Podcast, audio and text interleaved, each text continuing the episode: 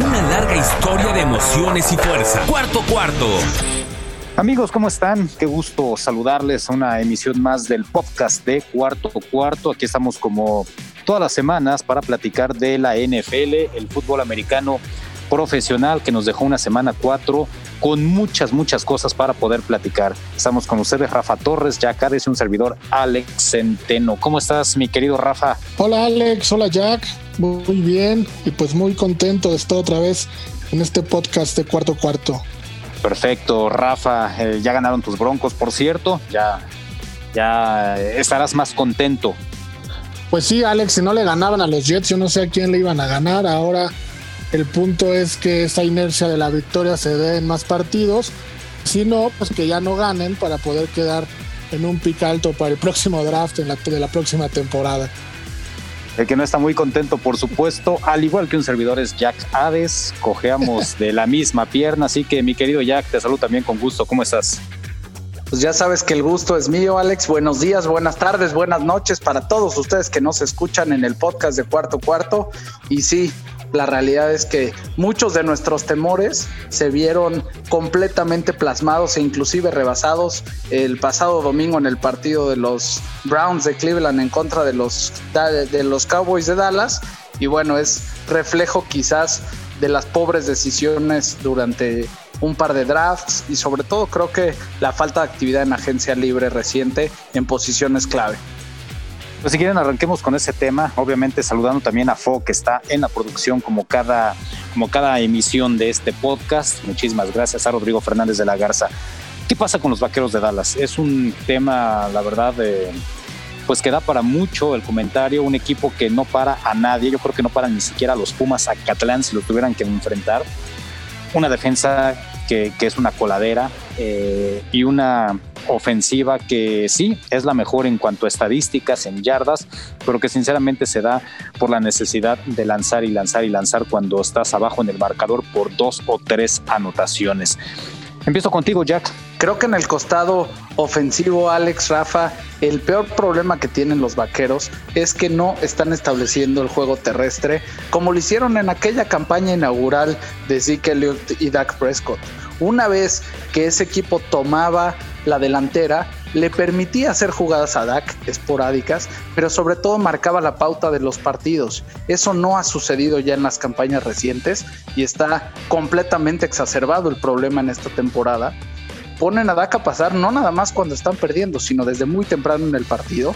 Y creo que eso termina por obligarlo a lanzar en 60 ocasiones. Y cuando sí que Elliot eh, entra a jugar, pues se le ve fuera de ritmo, porque no le están dando el número de toques al que están acostumbrados. Entonces, creo que tienen que regresar a lo que los hizo fuertes hace algunas temporadas y después comenzar a lanzar, porque eso además les va a permitir mejorar o disminuir la presión en la defensa, que está muy disminuida.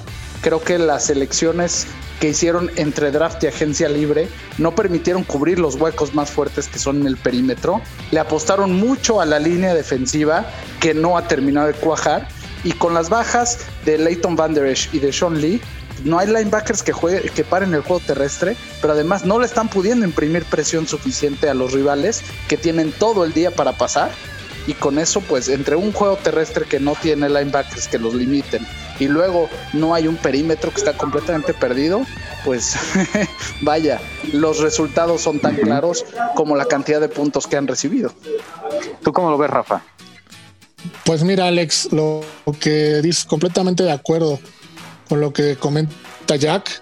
El tema de la defensa es de risa, como tú dices, no tienen ni a Pumas a Catlán. Pero aún así, yo tengo un tema que yo sé que a muchos fanáticos de Dallas no les gusta, y es con Prescott. En el partido contra Seattle, por ejemplo, eh, estuvo en posición en la última ofensiva, con todo y lo que hemos venido platicando, de poner al equipo a empatar el partido, a lo mejor hizo tiempo extra y lanza una intercepción. Ahora, en este último contra Cleveland, entiendo la parte de Amari Cooper que se pudo haber equivocado, pero otra vez en la última marcha vuelve a fallar. Entonces, sé que es muy complicado decir es culpa de uno, es culpa de otro. Yo responsabilizaría más, como dice Jack, a la defensa. Pero sí creo que Prescott en los momentos claves, y insisto, es complicado decirlo porque que si ves las estadísticas, pues son buenísimas, por lo que vienen diciendo ustedes que tienen que lanzar mucho, pero justo en la ofensiva clave, creo yo que es cuando se ha equivocado. No que por eso hayan perdido. Lo bueno de Dallas es que le toca ahora a Gigantes, después Arizona, luego Washington y después Filadelfia, que están jugando muy mal todos y que está en una de las divisiones más débiles. Entonces, aún con su récord de 1-3, pues el primer lugar es Filadelfia con récord de 1-2-1. Y creo que en esta división pasará a 1 y si logra llegar a 9 victorias, inclusive un 8-8, podría estar dentro de los playoffs. Elliott across the 45 and the ball comes loose at the end. I did not hear a whistle. Cleveland says they have it. Bueno, pues me, me toca dar mi opinión. La verdad es que yo sí creo que eres muy injusto con Dak Prescott porque el tipo hace lo humanamente posible para poner al equipo en la pelea todo el tiempo cuando estás abajo por dos o tres anotaciones. No es lo ideal, obviamente, que, esté lanzando tanto, pero si no corren también tanto el reloj, es por eh, el balón, es por dos razones. Una, tu línea ofensiva es una burla. La línea ofensiva se vio muy afectada con el retiro de, Travis Frederick como centro. Joe Looney ha estado lesionado, ha tenido que entrar eh, el novato Tyler Valladas para eh, asumir la posición de centro. Eh, Connor Williams es, uno de los peores linieros ofensivos que me ha tocado ver en la NFL. El guardia izquierdo no hace absolutamente nada. Tyron Smith y Lael Collins, bueno, Lael Collins ya está fuera toda la temporada por, por lesión. Tyron Smith apenas regresó, ha estado lesionado toda la temporada. Entonces, partimos de que la línea ofensiva, pues ha estado muy parchada, muy eh, afectada. Entonces, si no tienes una buena línea ofensiva, es muy difícil establecer un juego terrestre porque no lo están haciendo los vaqueros de Dallas con los jugadores que tienen hoy en día en la línea ofensiva. Y bueno, defensivamente, pues sí, es, es una burla lo que permiten los vaqueros de Dallas. Es la antepenúltima peor defensiva de toda la NFL. De verdad, o sea, es, es algo que, que simplemente no puedes todo el tiempo eh, como ofensiva estar remando contra corriente cuando te hacen eh, más de 400 yardas, cuando todo el tiempo estás abajo en el marcador. Claro, también ha habido muchos errores ofensivos, ¿no? Balones sueltos de, de Zeke Elliott, eh, pérdidas de balón del propio Dak Prescott como, como fumbles, pero esos fumbles son provocados también porque no le dan protección el pase interceptado que sufrió contra Seattle, hay que recordar que Dak Prescott tuvo más de 200 intentos de pase sin ser interceptado. De hecho, es una marca de la franquicia. Eh, le intercepta Seattle, sí, pero todo el tiempo tiene que estar remando contra corriente. Eh, la intercepción contra Cleveland, tú dices, Rafa, falló en, en, la última ofensiva. No, perdón, esa no es falla de Dak Prescott, es falla de Amari Cooper. ¿Vieron la manera en que corrió la ruta? De verdad vieron la manera en que la corrió, ni siquiera volteó a su receptor, le pasó el balón por enfrente y le cae en las manos al defensivo. Ese es su error del receptor. Va para la estadística de Prescott y sí, todo el mundo le echa la culpa a Prescott cuando es una labor de equipo. Y cuando ahí a Mari Cooper es el principal culpable de que ese balón haya sido interceptado. Y bueno, las decisiones de Mike McCarthy otra vez a mí me han quedado, eh, me han dejado muchas dudas cuando se acercan a tres puntos y hace una pseudo patada corta que deja Cleveland en medio campo, con tres minutos y 42 segundos por jugarse, es una burla de verdad que, un equipo profesional haga eso. Tenían un tiempo fuera, la pausa de los dos minutos, la defensa malísima, venía de haber detenido a Cleveland, traían el momento, era para patear largo y esperar que la defensa hiciera una parada milagrosa eh, en, cuatro oportunidades y tener el balón de regreso. McCarthy regala medio campo y después, bueno, ya sabemos, ¿no? Lo de Odell Beckham. Es decir, el problema de los vaqueros es en equipo. Son malas decisiones del entrenador. Lesiones que han afectado tanto a la línea ofensiva como a la defensiva. Mala ejecución. Mike Nolan, por Dios, Mike Nolan es el peor coordinador defensivo de la historia. Lo corrieron de San Francisco porque era malísimo y lo rescata Mike McCarthy. Y ahora vean nada más la porquería de defensa que tienen los vaqueros de Dallas. Eso tampoco lo hemos dicho, ¿no? Entonces, vaya, no todo es culpa de Prescott, es una labor de todos. Todos son culpables en el equipo, incluyendo a Jerry Jones por no reforzar al equipo como se le está pidiendo desde hace tres o cuatro semanas, ir por Earl Thomas, ir por jugadores que puedan hacer un poquito más decente esto y no lo hace. Entonces es culpa del dueño, culpa del entrenador con malas decisiones, culpa de jugadores que han estado lesionados, mala ejecución, mal cocheo, bueno, hasta la pandemia aquí, porque pues también no han podido eh, tener eh, todo el desarrollo que hubieran podido tener con una pretemporada normal. Por eso es para todos los equipos. Entonces, en general, Dallas es un desastre y creo que hasta aquí voy a dejar el comentario. Ya me alargué bastante, pero creo que no podemos culpar a un solo jugador, que además es el único que está tratando de sacar al equipo adelante todos los partidos, que es Dak Prescott. No sé qué opinas. sumado, sumado a lo que dices, Alex, creo que pues cuando mandas a un jugador a pasar 60 veces por partido, la probabilidad de que le intercepten pues crece sustancialmente y sobre todo cuando no se puede tomar la libertad de echar el pase afuera, sino que lo tiene que arriesgar para poder salir avante. Entonces, Así es. sí, sí creo que hay jugadas en donde Dak se ha equivocado. No creo que la de Mari Cooper, como bien dice, sea el caso, porque hasta el mismo Mari Cooper rápidamente le alza la, la, mano y dice, esta es, esta es culpa mía. Pero para mi gusto viene en muchos sentidos, como bien dices, creo que además los, los intercambios de balón han venido por puños o han venido en pares, ¿no? En, en aquel partido en contra de Atlanta, el primer cuarto pues, es desastroso en términos de fumbles y es algo que vuelve a ocurrir en este partido cuando te encuentras con Zeke Elliott después de una buena corrida de veintitantas yardas soltando el balón.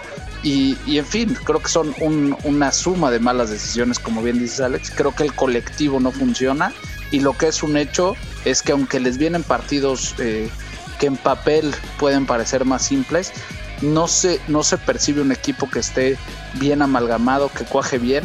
A mí el costado defensivo, digo, más allá de las cifras, este, este intento de Mike Nolan de ir transitando de una defensa 3-4 a una 4-3 cuando ni siquiera tienes a las personas clave en cualquiera de los casos no funciona. Pero sabes qué, ya que ahora que tocas ese punto, ahora que tocas ese punto de la defensiva, ni siquiera es una defensiva 43, ni siquiera es una defensiva 3-4.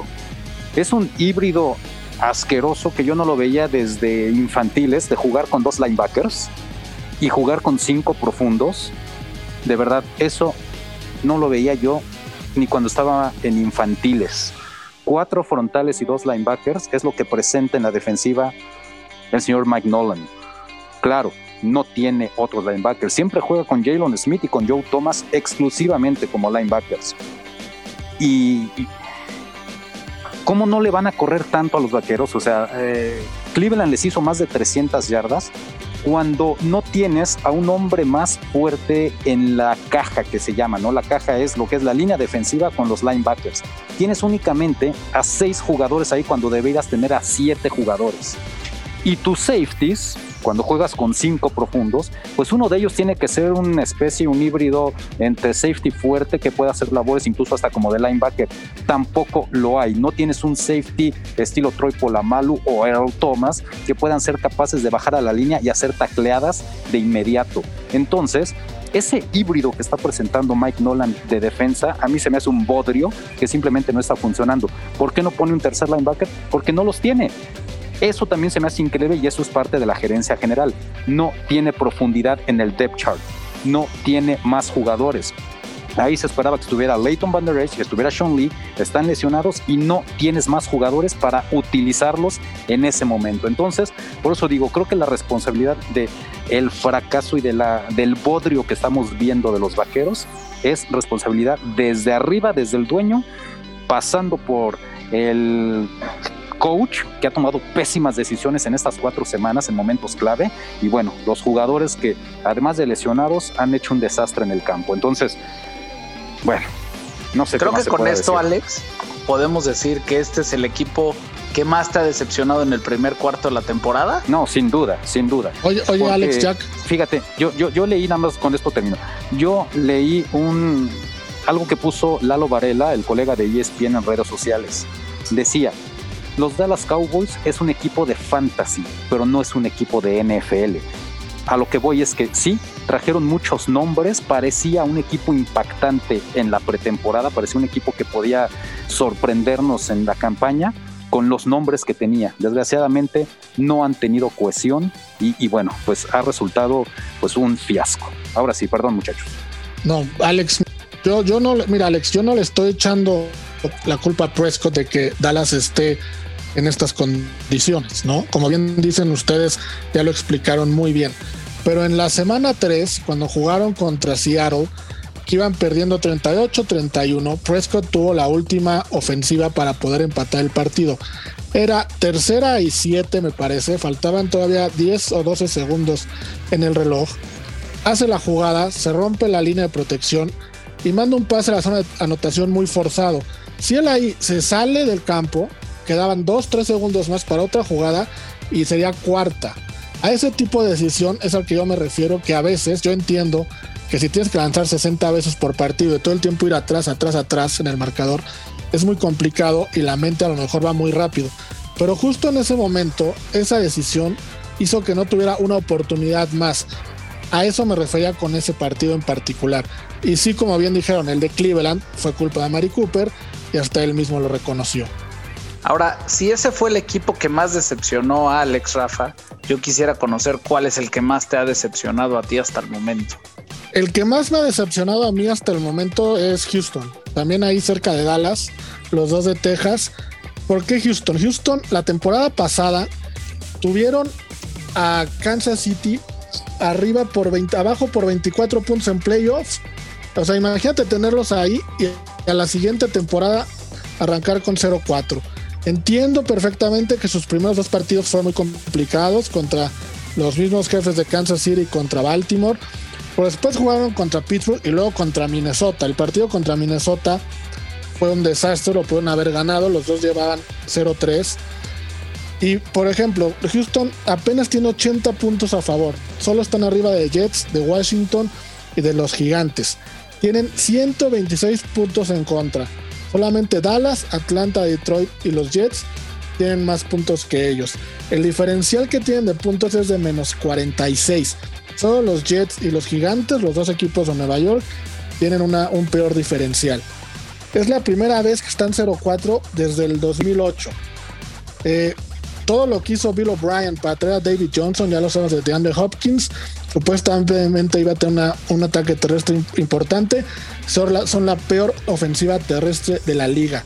Es la defensiva que permite la mayor cantidad de yardas.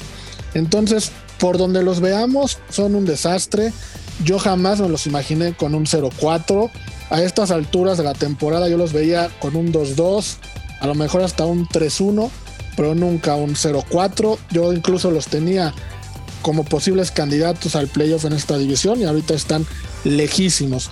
Todo lo que hizo Bill O'Brien, pues obviamente casi casi provocó que se despidiera solo, porque él era el jefe, el, el jefe del equipo, además, además de ser el gerente general por fin lo echaron y con el nuevo head coach que es Cornel Romel, yo no creo que vayan a ningún lado. Entonces, para mí hasta ahorita en estas cuatro semanas, Houston es el equipo que más me ha decepcionado. Y sobre todo tienes razón porque es un equipo que estuvo en los playoffs el año pasado, campeón divisional y que pues simplemente eh, lo, lo, que ya señalaste ha sido una de las grandísimas decepciones, ¿no? Creo que se tardaron en correr a Bill O'Brien. Creo que Bill O'Brien estaba ya en tiempo extra con el equipo. Y el tener la gerencia general y además el mando de como head coach, no creo que sea una buena fórmula para, para, ningún equipo de NFL. Ya ven lo que hizo con DeAndre Hopkins, desprenderse de uno de los mejores jugadores en esa posición, la de receptor, nada más por capricho, porque no te llevabas bien con él bueno, pues aquí está pagando su osadía, ¿no? 0-4 y, bueno, pues el dueño se hartó y ya lo corrió. Y coincido contigo, creo que Romeo Crenel pues no va a cambiar absolutamente el nada a estos tejanos. Y a ti, Jack, ¿qué equipo te ha decepcionado más? Déjame entrarle al tema, por favor, no venga, venga. Alex. O sea, quiero, quiero decirles que no es el equipo que más me ha decepcionado ni cerca, todo lo contrario. Y te lo voy a decir, tantas veces platicamos en la temporada baja, en otras campañas respecto a cómo no entendíamos que Bill O'Brien, eh, por un lado, dirigiera y por otro lado, entrenara. Que las decisiones que tomaba eran muy estomacales en muchas ocasiones. Eh, no nada más con los jugadores. Le ha dado y quitado poder a, sus, a, los entrenadores ofensivos y defensivos a como dé lugar.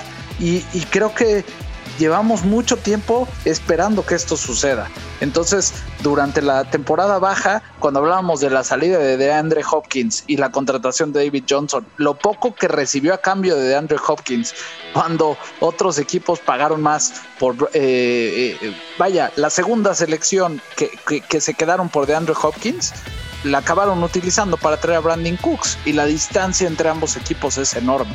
Entonces, eh, yo lo que les puedo decir es que para mí es una bocanada de aire fresco porque se consolida algo que llevamos observando un buen rato y que no sucedía. Ahora, entrando en, materia de manera puntual, lo que sí me llama la atención es que en este momento corran a Bill O'Brien, porque la verdad es que ya es su desastre. Es similar a lo que Chip Kelly hizo con Filadelfia en su momento, ¿no? En donde él arranca y una temporada buena la convierte en esta posición de gerente general y entrenador y empieza a hacer una serie de cambios que destrozan al equipo. Entonces, para mi gusto, el problema más grande, olvídense Romeo Crenel, puede ser él y el que venga el año que viene, es que entre otras cosas deja un equipo con poco espacio en el tope salarial y además con nada de selecciones, porque hay que recordar que para ir por Laramie Tonsil y, ofrecerle el contrato que hicieron eh, la temporada pasada en Miami, entregaron eh, selecciones de primera ronda. Entonces imagínate que además de que van a quedar más, el entrenador que reciba cara al próximo año no va a tener selecciones de primera ni segunda ronda.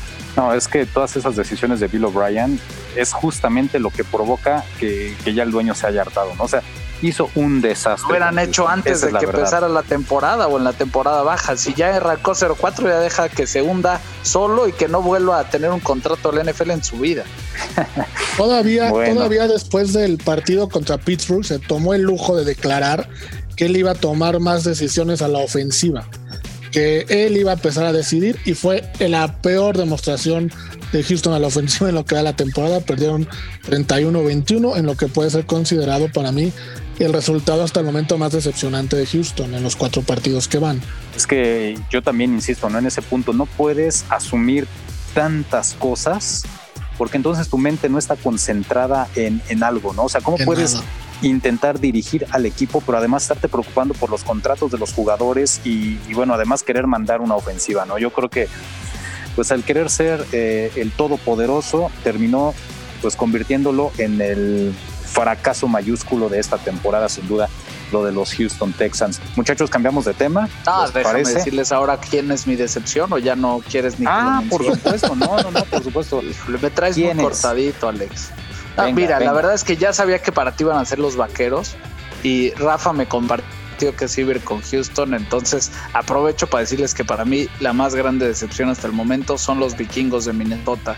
y por lo general, cuando desde que Mike Zimmer está en los, una escuadra que suele jugar bien en casa, en este año tienen récord de 0 y 2 cuando juegan en su estadio. Por otro lado, suelen ser un equipo que defensivamente eh, presenta muchos eh, retos para las ofensivas rivales. En lo que va de la campaña han permitido 125 puntos. Es un promedio altísimo que supera los 31 puntos por partido y no han sido capaces de suplir la ausencia de Stephon Diggs. Dalvin Cook tiene buenos momentos de explosividad, pero no lo suficientes como para complementarlo. Les está costando trabajo convertir las terceras eh, oportunidades. Apenas han convertido 14 de 37. En fin, hasta los goles de campo se les complican, han fallado el 33% de los intentos y así no van a tener mucha oportunidad de competir en una división en la que Green Bay está haciendo las cosas muy bien. El mismo Chicago, a pesar del cambio, tiene récord de 3 y 1 y estos vikingos, para mi gusto,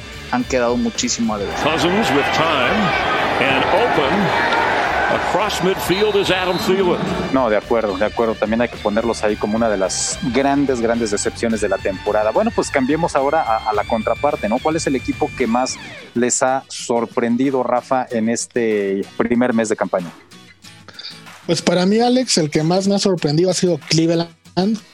Yo pensé que Cleveland iba a continuar con lo que venía haciendo en otras temporadas, el desastre que venía haciendo en otras temporadas, Y en la primera semana que perdieron contra Baltimore 38-6, obviamente era Baltimore, no esperaba que ganaran, pero la forma y la paliza que les dieron me hizo pensar que de ahí en adelante iban a seguir perdiendo partidos. Para mi sorpresa no, han ganado los tres siguientes contra equipos no muy poderosos, pero los han ganado a Cincinnati, a Washington y a Dallas. Esto hace que Cleveland sea la primera vez desde el 2001 que, que tiene récord de 3-1 un equipo que desde el 2007, con el mismísimo Romeo Crunel, del que estábamos hablando hace ratito en Houston, no tiene una temporada ganadora, que esa vez la tuvieron con 10-6. Stefanski, su primer año como head coach, supo recuperar el equipo después de esa derrota y repito, los tiene en 3-1. Me ha gustado mucho que uh, después de la temporada pesada con Freddy Kitchens de entrenador, de head coach, y Mayfield, el desastre que fue que hasta retrocedió en su progresión como coreback, ahora ha avanzado, han cambiado el sistema y ahora Mayfield no dependen tanto de él, sino que lanza pases más cortos y está jugando de una forma en la que lo importante es que no cometa errores. No tiene números espectaculares todavía, pero tiene números que demuestran que está jugando más concentrado y está muchísimo más disciplinado que en la temporada pasada. Están basando todo el ataque en la carrera con Nick Chubb y Calvin Hunt. Nick Chubb se lesionó, vamos a ver cómo les va con ellos con esa lesión. Y Odell Beckham Jr., Landry, Justin Hooper están haciendo las cosas muy bien por, por aire. Pero lo mejor de todo de este equipo es la línea ofensiva. Tienen dos guardias espectaculares que para muchos están considerados como el mejor dúo de la liga, con Joel Bitonio y Watt Taylor. Son considerados como el tercero y quinto en su posición. Entonces esa es la base para que el equipo esté yendo también. Lo único que me llama la atención es la defensa. La defensa creo que es la, la parte más débil del equipo. Han aceptado 118 puntos en tres semanas, contando las 556 yardas contra Dallas. Pero hasta el momento yo pensaba que, Cleveland iba a estar muy mal, que no iba a tener una temporada ganadora y me ha sorprendido mucho verlos con este 3-1 y todo lo que estoy comentando de, de, Mayfield y de su nuevo head coach Stefanski. Era lo que se esperaba de este equipo, ¿no? Cuando les llevaron todas estas piezas, era lo que se esperaba, que, que empezaran a pues a lucir como pues lo que era, ¿no? Un equipo con muchas expectativas y creo que finalmente lo están empezando a hacer. No sé si quieras comentar algo sobre esto, Jack, o darnos ya tu pues tu opinión sobre el equipo que más te ha sorprendido en el primer mes. Coincido en que Cleveland lo está haciendo sumamente bien y creo que eh, me gusta mucho lo que señala Rafa, es decir, este cambio de mentalidad, esta capacidad para reponerse después de una primer derrota, eh, pues sobre todo tan, tan, tan fuerte como la que sufrieron en la, en la primera jornada en contra de Baltimore, en donde no lograron mover absolutamente nada y de ahí pues todo lo que han eh, podido realizar ha sido importante. Tienen muy buenos jugadores creo que la ofensiva es una ofensiva muy completa. La baja de Nick Chubb me, me parece que será sensible aunque si un equipo tiene profundidad en, en, el juego terrestre en esta liga creo que son los, los Cleveland Browns. Mayfield on the rollout looking firing and it's caught by Para mí el equipo que más me ha sorprendido Alex y digo quizás no tendría por qué sorprenderme pero con constantemente lo hace es la escuadra de Seattle y tiene que ver con el desempeño que tienen hasta el momento. Creo que por fin eh, Pete, Carroll está soltando al Russell Wilson que durante años pretendemos ver.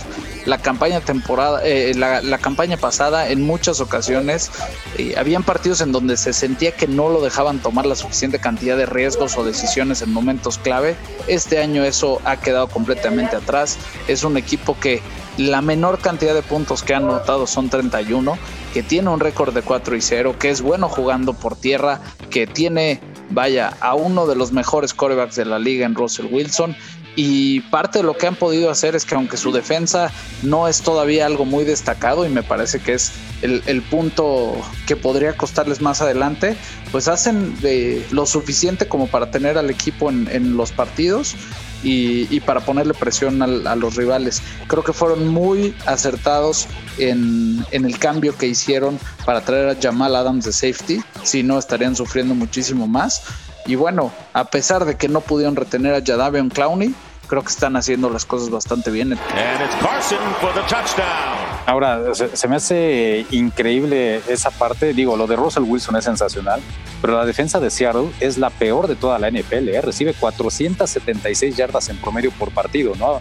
Y, mira que que, que, Seattle nos está Y mira que hay malas defensas, ¿eh? Y mira que hay malas defensas, ¿no? Pero, vaya, para, para que un equipo esté invicto, se tienen que conjugar muchos factores. A mí se me hace increíble que Seattle esté con 4 y 0, teniendo la peor defensa de toda la NFL. O sea, e, e, es algo que me llama la atención. No, no, no que me sorprenda, porque se puede dar, claro que se puede dar, pero, pero es increíble, ¿no? En muchas ocasiones, Alex, digo, no, no llegar al grado de la peor, pero lo que sucede, y quizás recordarás algunos casos, es que cuando tienes equipos que anotan tantos puntos y sobre todo que son tan explosivos como Seattle, porque no, digo, en ocasiones tiene ofensivas sostenidas de muchas jugadas, pero en otras tantos, pues eh, Don Russell Wilson está mandando pases de 50 o 60 yardas y acaba una serie en dos, tres jugadas, en que una de dos, o tienen suficiente ventaja y se relajan un poco, que eso creo que ha pasado en un par de partidos, y otro es, pues nada más no, no les da el cuerpo para mantener el ritmo que sí está pudiendo imprimir la ofensiva. Sí, yo, yo, yo, creo que va por la, la, primera parte, ¿no? Es un equipo que se pone en ventaja muy rápido y muy fácil y obliga al equipo rival a lanzar y a lanzar y a lanzar. Entonces pues, es más fácil que tu defensa ya cuando, cuando tienes una ventaja, pues empiece a aceptar yardaje, ¿no? Pero, pero bueno, sí es de llamarme la atención, ¿no? Que, que un equipo entre comillas, tenga la peor defensa y esté invicto, pero, pero bueno, ya, ya explicamos el por qué. Bueno, a mí el equipo que más me ha sorprendido es Green Bay. Es un equipo que el año pasado tuvo 13 ganados y 3 perdidos. No tendría por qué sorprenderme tanto. Pero hay que recordar que todos nos manifestábamos eh, cuando vino el draft de la NFL como que no era posible que le trajeran a Jordan Love, a, los Packers, a Aaron Rodgers, que, en lugar de traerle refuerzos, armas ofensivas, le trajeran un coreback que iba a ser este, pues el futuro de la franquicia en unos años, etcétera, etcétera, y eso le iba a causar malestar y entonces los Packers no iban a jugar bien. Eso era lo que pensábamos muchos. Yo sí lo digo abiertamente, yo sí pensé que los Packers no iban a tener una temporada como la que tuvieron el año pasado. O oh, sorpresa, no solamente la están teniendo. Están jugando mejor que el año pasado. Por primera ocasión en más de... En casi 50 años, lo, podemos decir, los Packers han tenido temporadas consecutivas con 3 y 0, o sea, empezar con 3 ganados y 0 perdidos. No sucedía esto desde 1965 y 1966. O sea, nada más para que nos demos una idea, ¿no? De, de, la manera en que lo está haciendo eh, eh, los, los, Green Bay Packers. Matt LaFleur, que, que de repente, pues sí, lo, criticamos, sobre todo por lo, mal que lo hizo contra San Francisco en los dos partidos la temporada pasada, tanto en temporada regular como en el juego de campeonato. Pero Matt LaFleur lleva 20 partidos dirigiendo a Green Bay. Su marca es de 17 ganados, 3 perdidos. Solamente un entrenador en la historia tuvo mejor récord que Matt LaFleur en sus primeros 20 juegos, y ese es George Seifert con San Francisco en 1989-90. O sea, creo que hay que destacar lo que está haciendo Matt LaFleur también, ¿no? O sea, no, no todo es Aaron Rodgers. Aaron Rodgers, por supuesto, que ejecuta, pero el que lo dirige es Matt LaFleur. Y además lo están haciendo, como decíamos, ¿no? Entrecomillado, sin armas ofensivas.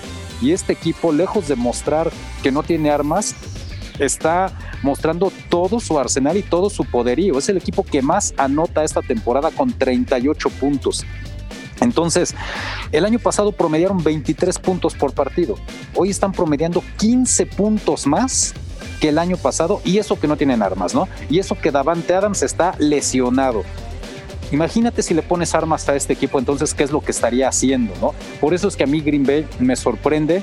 Es un equipo bien entrenado, pese a no tener a las superestrellas, es un equipo que te está aplastando, que está aplastando a los rivales y, creo que pues hoy en día eh, es sin duda uno de los máximos candidatos en la conferencia nacional para llegar al Super Bowl. Al menos en este primer mes de temporada me ha sorprendido lo que han hecho los Packers. No sé si quieran comentar algo sobre esto. Yo coincido, Alex, en que es destacado lo que han podido hacer los Packers y sobre todo una de las cuestiones que analizábamos durante la temporada baja es que la campaña pasada obtuvieron ese récord pero les costaron, o sea, digamos, tuvieron mucha suerte en partidos eh, ganados por pocos puntos. Apenas tuvieron un diferencial de más 63 en el año, que si te vas sobre 10 ganados quiere decir que en general estuvieron ganando los partidos por 6 puntos que eso es complicado y por lo general existen regresiones en los equipos cuando ganan tantos partidos cerca de la línea y eso ha sido completamente opuesto en lo que ha mostrado Green Bay. Para mí han sido una gran sorpresa también. Bueno muchachos, momento de hablar de quién es el MVP después del primer mes de, temporada, ¿no? Creo que pues hay dos o tres candidatos muy sólidos, así que empiezo contigo, Rafa. ¿Cuál es tu MVP? Pues mira, Alex, para mí el MVP sigue siendo el que puse como primer candidato al principio de la temporada, que es Russell Wilson. Russell Wilson está teniendo una temporada extraordinaria. Tiene un porcentaje de pases completos del 75.2. En toda su carrera ha sido de 64.9. Entonces tiene más que, lo que lleva en su carrera. Está promediando 9.4 yardas por pase. En toda su carrera promedia nada más, bueno, no nada más, sino 7.9. Tiene 16 touchdowns y dos intercepciones. No, bueno, es que hasta la semana, hasta la semana 3 creo que era el indiscutible, ¿no, mi querido Rafa? Sí, el indiscutible. Eh, contra Atlanta tuvo cuatro pases de anotación, contra Inglaterra 5, contra Dallas 5, contra Miami 2. Y repito, solo tiene dos intercepciones. Lo que me gusta ahora de él es que siempre en sus años anteriores otra parte del equipo se llevaba el crédito por las victorias. Cuando estaba la famosa Legión del Boom, aquella defensiva extraordinaria, pues siempre se decía que lo ganaban por ellos. Después, con Marshall Lynch, que era el ataque terrestre el que comandaba al equipo. Y ahora no, ahora es Russell Wilson el que está haciendo todo para llevar el equipo a la victoria y tiene en cuatro categorías que me parecen muy importantes. Es líder de corebacks. Una es en el rating, tiene 136.7 contra Aaron Rodgers que tiene 128 y Allen que tiene 122. Insisto, en yardas por pase tiene 9.4, también es el primer lugar contra Allen que tiene 9 y Cousins con 8.8. Y el porcentaje de pases es impresionante, está por, promediando el 75% de sus pases han sido pases completos. No, de acuerdo, de acuerdo. Digo, para mí también es el MVP de la temporada. Se te olvida que ha lanzado 16 pases de anotación, récord igualando lo que hizo Peyton Manning en 2013 después de cuatro partidos y en la semana 3 tenía 14 pases de anotación, que sí es la mayor cantidad de envíos de, touchdown después de las primeras tres jornadas en la historia de la NFL, ¿no? Entonces, sí, yo coincido que Russell Wilson es el, el tendría que ser el MVP. Yo no sé qué diga Jack, no sé si tenga eh, otro punto de vista. ¿Cómo lo ves tú, Jack? Wilson will go to the air again, going deep, and this pass is going to be caught by Metcalf. Mira, la realidad es que para mi gusto es una carrera muy pegada entre varios jugadores. Creo que Russell Wilson definitivamente debería de estar en, la conversación, pero yo me quedo con Aaron Rodgers y tiene que ver con el cierre de lo que platicamos en el espacio pasado, Alex. Igual tiene números eh, bastante cercanos o muy impresionantes, ¿no? Su promedio de pases completos está en el 70.5%, ligeramente debajo de, de Russell Wilson, pero más de 5% arriba del promedio de su carrera. Tiene 1214 yardas, está promediando más de 300 por partido. Sus pases están volando más que en toda su carrera, 8.7 yardas por intento. No ha tenido ningún intercambio de balón, 13 touchdowns. Eso es increíble. Intercepciones y además tiene un rating de 128.4. Todo esto considerando que en la temporada baja contrataron a un coreback con la primera selección del draft para empezarle a hacer sombra, con que además no reforzaron el cuerpo de receptores. Devante Adams no ha jugado en dos partidos, dejaron ir al Tiden Jimmy Graham con el que empezaba a tener cierta química. Eh, Lazard, que es otro de sus, de sus eh, receptores de confianza, se ha perdido partidos por lesiones. Vaya, con la escasa cantidad, al menos de armas de nombre que tiene Aaron Rodgers, creo que ha hecho un trabajo excepcional. Creo que ha entendido a la perfección lo que Matt LaFleur espera de él. Y también creo que ha ganado partidos importantes. No digo que Russell Wilson no, por favor que no parezca eso, pero creo que la victoria para arrancar la temporada en Minnesota es categórica y creo que además ganarle a Nueva Orleans en Nueva Orleans como le ganaron también es muy importante. Me parece que Aaron Rodgers está en un nivel superior y si continúa en este paso, además sin errores, debería ser considerado el jugador más valioso. Aaron Rodgers ya fue dos veces el MVP de la temporada. Russell Wilson nunca lo ha sido, pero además Russell Wilson jamás ha recibido siquiera un voto para ser considerado MVP. Ya no digas que lo gane. Nunca nadie ha votado siquiera por él para ser considerado, ¿no? Entonces yo creo que este año al menos ya tendrá votos y, por lo menos los nuestros ya están ahí, Rafa, y sí, el tuyo y el mío. Pues sí, ya tiene dos, pero hay una razón, Alex, del por qué no ha tenido votos. Y es que en, la NFL los periodistas que votan para el MVP solo tienen un voto, o sea, nada más votan por un jugador, por el primer lugar. Claro. En, las, en otras ligas, por ejemplo, en, en la NBA, votas por los tres primeros. Entonces, tienes posibilidades de que aún no siendo MVP, voten por ti. En este caso, pues la temporada pasada que ganó Lamar Jackson sí fue mejor que Russell Wilson, el 2018 fue Mahomes. Eh, siempre está esa parte, ¿no? Que no han votado por él, pero creo que va más por ese lado, que nada más votas por uno. Y yo me no, atrevería sumar el año pasado, o sea, en general además creo que ha tenido mala suerte. El año pasado lo que estaba haciendo en las primeras tres cuartas partes de la temporada era sensacional pero en el cierre Lamar Jackson eh, lo dejó atrás por el desempeño que tuvo Baltimore en el último mes y algunos intercambios de balón y peores números para Russell Wilson en, en, el mes de diciembre. Entonces arrancó muy bien el año, creo que tiene altas probabilidades de quedarse con el título, dependerá de cómo cierra. Fo en producción nos dice que tiene tres votos, sumemos el suyo. Ah, bueno, el mío todavía no se lo gana. Muy bien, y bueno, la verdad es que si no fueran ellos, ellos son los candidatos lógicos después de las primeras cuatro semanas, pero yo creo que Josh Allen, mm, mención honorífica, ¿no? El quarterback de Buffalo, que también está teniendo temporadón, 12 pases de anotación, solo una intercepción, un rating de 122.7, es el tercero mejor de la NFL atrás de estos dos monstruos, que es Wilson y Rodgers, así que bueno, también, también creo que Josh Allen está teniendo un temporadón espectacular. Bueno, muchachos, pues ya para despedirnos, vamos a hablar del Power Ranking. ¿Hubo modificaciones con lo que presentaron, eh, en su opinión, la semana pasada, lo que es esta semana 4? La mía sí, Alex. Perdón, a ver, Rafa, Tú dale, Jack. Oh, no, dale. pues mira, en la mía solo. En la mía solo eh, incluía un equipo, pero Kansas City sigue en primer lugar, Seattle sigue en segundo, Green Bay sigue en tercero, Buffalo sigue en cuarto y solo subí a Baltimore.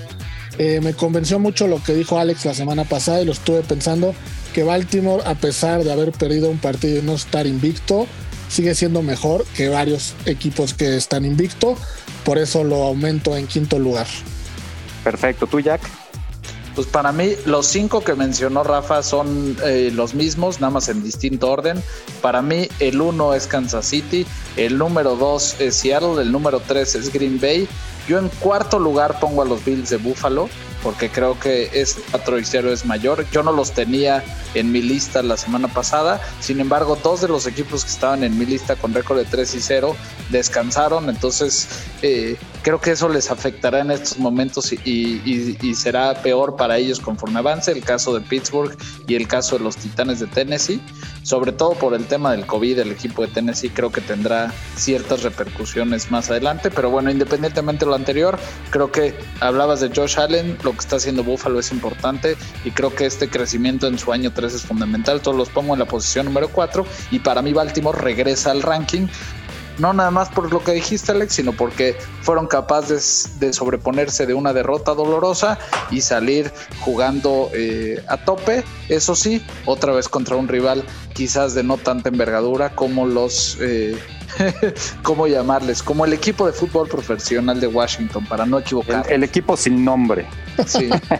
Los innombrables Washington. Los innombrables de Washington. No, pues yo coincido, coincido con ustedes, son mis cinco equipos, yo pongo Kansas City 1, cambio a Seattle y Green Bay nada más. Yo ponía Seattle 2 la semana pasada y a Green Bay 3, ahora los invierto. Green Bay lo pongo como número 2, Seattle como número 3 y eh, me quedo con Buffalo como 4 y Baltimore como número 5. Es el Power Ranking. Y sabes que he visto a muchos colegas que también coinciden en estos cinco primeros lugares. Creo que es momento de despedirnos muchachos. Eh, había muchos otros temas que tocar, pero la verdad es que eh, creo que ya, ya nos alargamos un poquito, ya habrá tiempo para seguir hablando de, de otros equipos, de más temas en las siguientes emisiones de este podcast. Muchas gracias, Rafa. Gracias a ti, Alex, Jack, especiales gracias a Fo, que la gente no lo escucha, pero sin él este podcast no sería posible. Y también agradecer a la gente que el podcast, el episodio pasado del podcast lo hicieron el más escuchado de los que llevamos. Cada bueno, que se haga una comunidad, nos comenten, nos digan qué les gusta, qué no les gusta y se lo pasen a sus amigos y así podamos seguir creciendo y teniendo más opiniones de lo que más nos gusta, que es el fútbol americano. Perfecto, muchísimas gracias Jack. Gracias a ti, Alex Rafa. Don Fo, un fuerte abrazo para todos. En nuestras redes sociales, bienvenidos todos los comentarios. Soy Alex Centeno, gracias a nombre de Fo en la producción. Señores, un placer platicar con ustedes como siempre. Hasta la próxima.